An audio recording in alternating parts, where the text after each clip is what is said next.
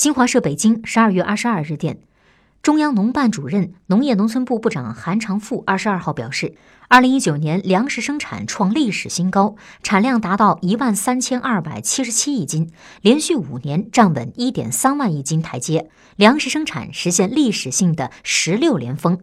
二零二零年全国粮食生产要确保谷物面积稳定在十四点二亿亩以上粮食总产量稳定在一点三万亿斤以上